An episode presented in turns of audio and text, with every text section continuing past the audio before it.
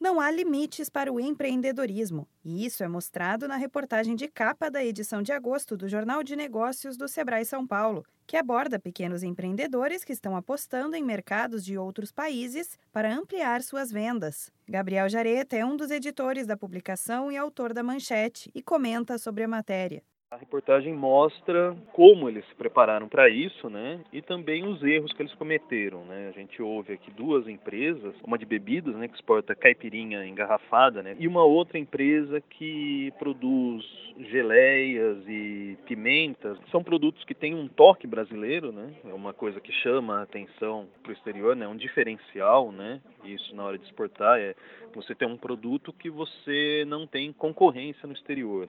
Na entrevista do mês, o jornal traz a história do escritor Giovanni Martins, que conta como trabalhou para viver apenas de seus textos. Outra pauta de destaque são os marketplaces, que são plataformas coletivas de venda. A matéria traz uma lista com dados das plataformas de e-commerce mais utilizadas atualmente. Segundo Gabriel Jareta, este é um segmento que vem crescendo bastante. Mais da metade das empresas, pequenos negócios, prefere colocar os produtos em marketplace na hora de vender pela internet. Né? Elas acham muito mais vantajoso e mais prático e mais seguro do que ter uma plataforma própria, por exemplo. E a gente sempre procura contar histórias de empreendedores reais, né? Pessoas que, que passaram por isso, que tomaram a decisão de fazer, como eles tomaram essa decisão. O Jornal de Negócios existe há 25 anos e tem cerca de 250 mil exemplares impressos todo mês, distribuídos gratuitamente para empreendedores de todo o estado. As empresas simples de crédito, conhecidas como ESC, também estão contempladas nessa publicação, além de uma matéria contando como foi a experiência dos empreendedores que viajaram para Nova York em uma missão internacional do Sebrae São Paulo. Os pequenos empreendedores atendidos pelo Sebrae são a principal fonte dos textos publicados no Jornal de Negócios. Então, se você tem uma empresa e uma história legal para contar, pode aparecer nas próximas edições. Basta enviar um e-mail para imprensa@sebraesp.com.br. Para ler a edição online do Jornal de Negócios, acesse